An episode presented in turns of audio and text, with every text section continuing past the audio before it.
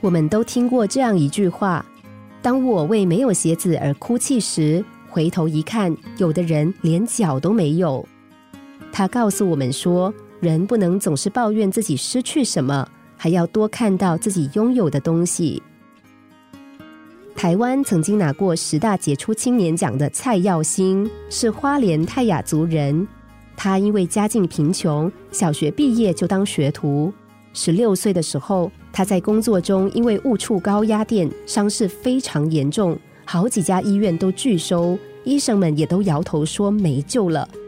后来几经周折，才从死神手中抢回一条命，但是他双手全被截肢，由四肢健全一下子变成了无臂人，真是晴天霹雳。后来更多的不幸降临，他的父亲车祸过世，母亲改嫁。妹妹也远嫁，一个人该怎么样生活呢？蔡耀兴咬紧牙关，硬挺过来。十几年来，他尝尽了辛酸：洗头、洗脸、刷牙、写字、看书、拿电话、梳头，全都靠双脚来完成。洗米、煮饭、切菜、切肉，甚至用脚夹着铲子炒菜，一脚的好功夫，不可能变成了可能。他梦想有一天能够参加残奥会，无师自通的他早就已经在前些年参加过台湾区运会，成为游泳项目蛙式五十米、一百米、仰式五十米的金牌得主。近几年，他又获得了蛙式、仰式等多项金牌，博得了“无臂蛙王”的封号。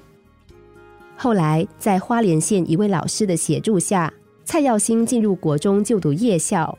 他风雨无阻的上学，用脚捧书，用脚写考卷。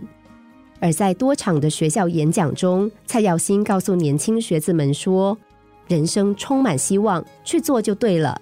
每天愁眉苦脸也是一天，还不如快快乐乐的过每一天。”四肢健全的人面对蔡耀新的时候，还抱怨什么呢？置身不如意环境中的人，应该停止抱怨，面对现实，把握机会，充实自己。一个肯努力上进的人，在任何环境里都用不着自卑沉沦。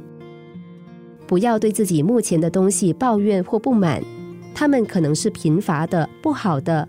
但如果没有办法可以弄到更好的，那就努力迁就既有的一切，从中去发现出路和希望。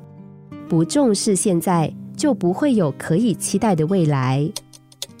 心灵小故事，星期一至五下午两点四十分首播，晚上十一点四十分重播。重温 Podcast，上网 U F M 一零零三 t S G。